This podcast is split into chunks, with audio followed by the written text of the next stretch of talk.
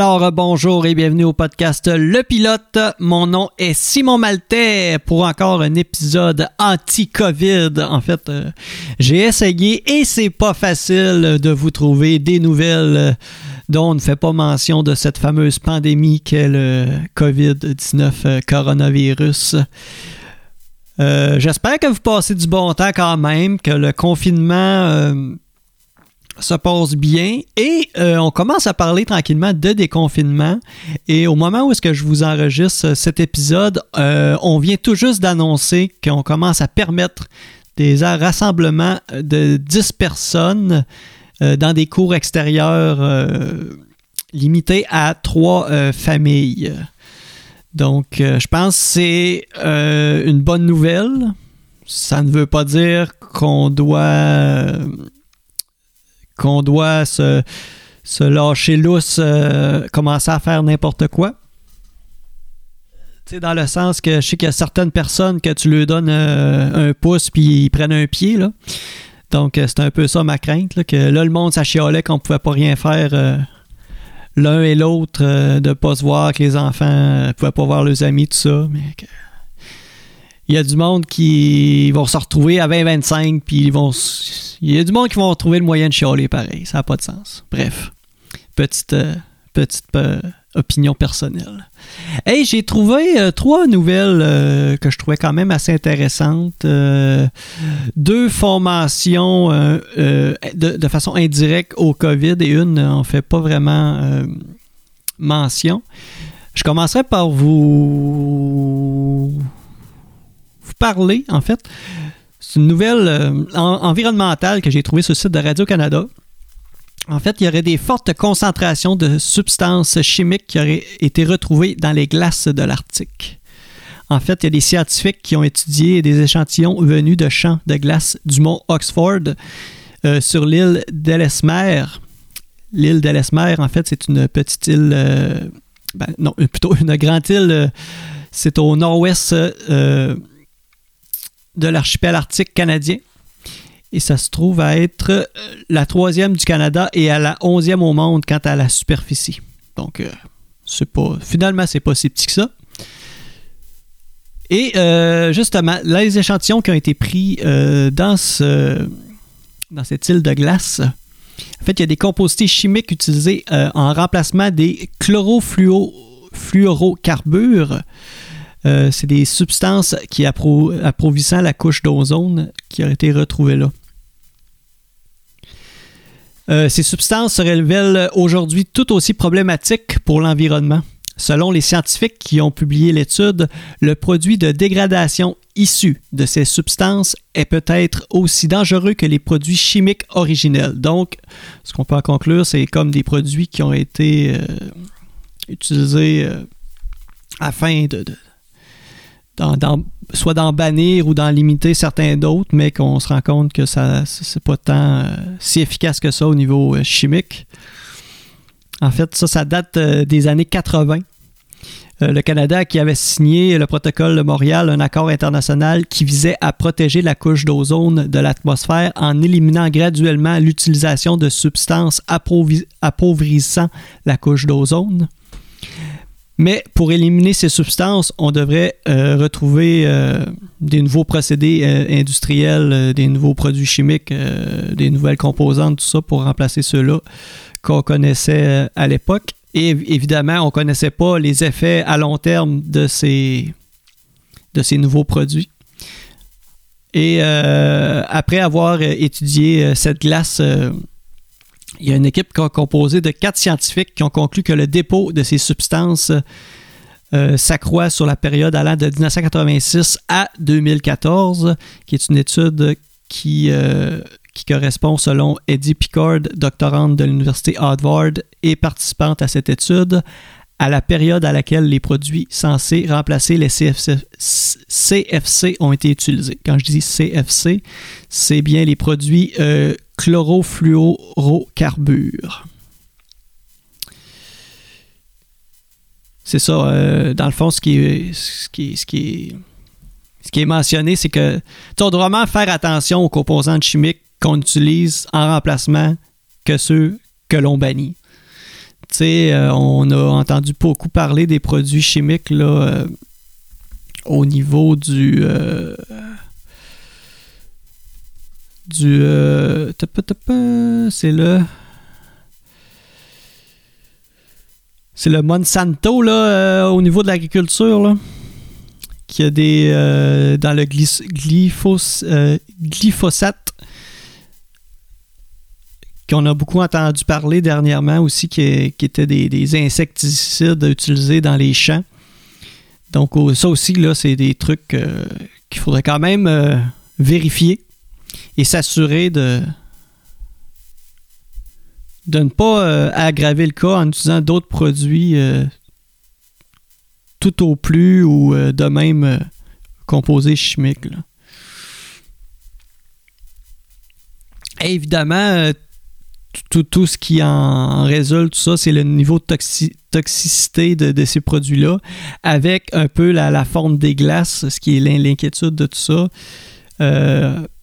Si lorsque la, forme de ces, glaces-là vont se faire, bien évidemment, on peut se, douter que tout ça va se ramasser dans, dans les océans, dans l'eau et, ainsi euh, contaminer euh, nos belles sources d'eau qui est tellement important.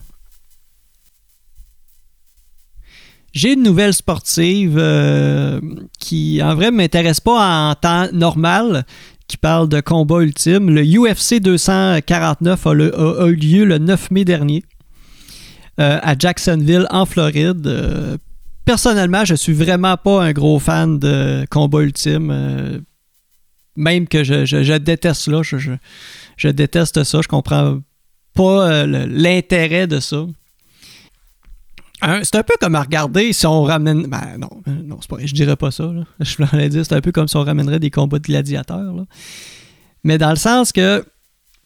Euh, je sais pas, tout ce qui est combat, là, j'ai personnellement aucun intérêt à regarder ça. J'ai tout le temps peur que live, il y en a un gars qui donne un coup de pied, puis que le pied, il, tourne du mauvais bord, puis. Euh, ça m'écœure un peu de, regarder ça. Je trouve ça assez primitif comme, euh, comme sport. Et euh, oui, il y avoir trois autres galas. Là. Euh, en fait, il y en a eu un le 13, un le 16 et là, en date du. Aujourd'hui, on est le 20. Il va en avoir un le 23 mai. Et non seulement ça, évidemment, le, le président du UFC, Dana White, fait fi de, toutes les, recommandations de la pandémie, de tout ça.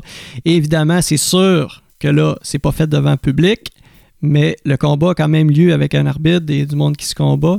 Il y a même eu euh, le 9 mai, euh, lors du combat du 9 mai, la veille de tout ça, il y a eu un combattant qui a été euh, déclaré positif au COVID. Donc, on, voit un peu le, un je m'en foutisse de, cet homme-là. Là, j'ai posé la question à un de mes amis. J'ai dit Hey, comment ça que, que tous les événements sportifs, baseball, hockey, euh, football, basket, ça a tout été euh, cancellé. Puis là, il y a un combat de UFC. Oui, pas devant public, mais pareil.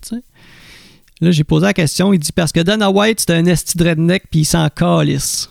Fait que ça, ça, ça résume. ça résume bien un peu le,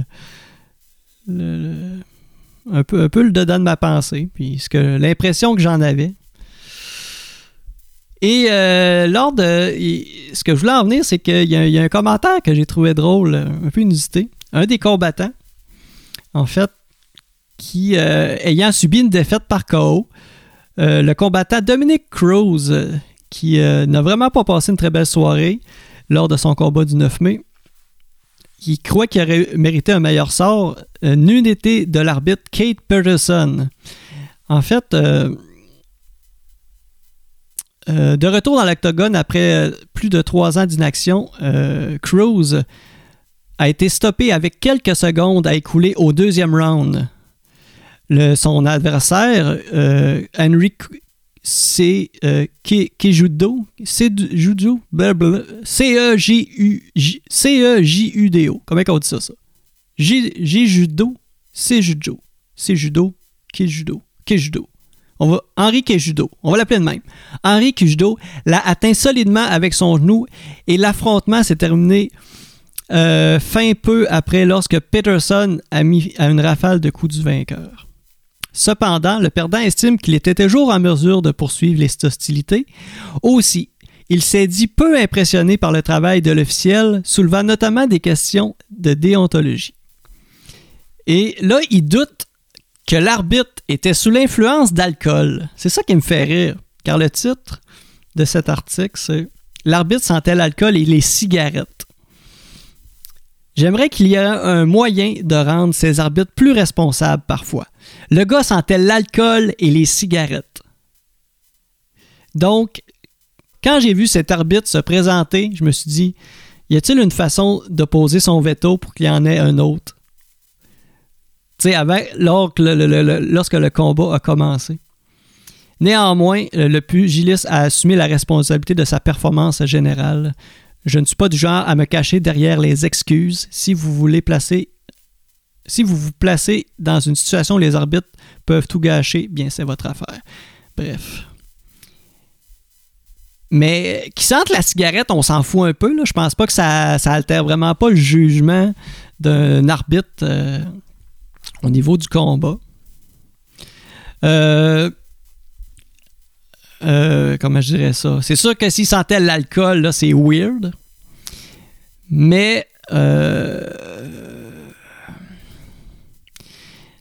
quand tu, participes à un sport, où est-ce que le président ça sac bien des recommandations et des précautions à prendre lors d'une pandémie. Il s'assure que ces, combattants participent quand même euh, à, faire le combat. Je pense pas que ça m'étonne de voir un, arbitre sous. Hein. Si sous il était, là. Disons que c'est. Ça m'étonne pas tout. C'est un peu drôle. Et j'ai fait un peu une liste de. Euh, métiers ou de, professions euh, qu'on n'aimerait pas avoir euh, un, des membres du personnel affecté de l'alcool. En fait, tel un chirurgien, je pense pas que ça serait très rassurant de, juste avant une chirurgie, de se faire mettre le masque d'en face afin de tomber dans les vapeurs euh, pour avoir une chirurgie, quelle qu'elle soit, de sentir une odeur d'alcool venant du chirurgien ou d'un membre du personnel médical. J'ai également un pilote d'avion. Euh, c'est pas quelque chose euh, que tu aimes savoir que qui de l'alcool. Et en fait, ben, tout, ce qui est toute forme de, personnel médical et euh, toute forme de personnel euh, un peu, dans le fond, un peu où est-ce que tout le monde, où est-ce que la, la, la, ta vie est dans, dans les mains de la, personne qui, qui lead ou qui conduit ou qui pilote ou euh, qui procède à la tâche.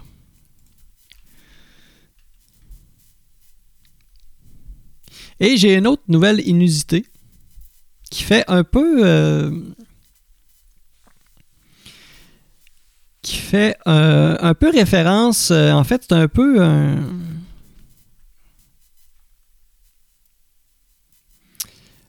une façon pour faire respecter la distanciation sociale. En fait, dans un restaurant de Greensville, en Caroline du Sud, euh, un restaurateur a utilisé des poupées gonflables coiffées de perruques et vêtues de vêtements afin de euh, créer des, espaces occupés par celles-ci pour que les, clients respectent vraiment la distanciation. En fait, ce qu'on peut voir, c'est que, mettons, sur une banquette sur deux, il y a comme des faux clients poupées gonflables qui sont euh, installées comme s'ils seraient de vrais clients, avec euh, habillés avec des perruques, euh, un repas devant eux, tout ça, c'est bien drôle. Donc, tu as, bien 50 clients, des vrais clients, placés de façon un peu disparate. dans le restaurant, en train de manger. Et entre chaque qu'un de ceux-là, t'as des poupées gonflables qui sont habillées, coiffées de perruques et qui occupent euh, la plupart des banquettes. C'est très drôle.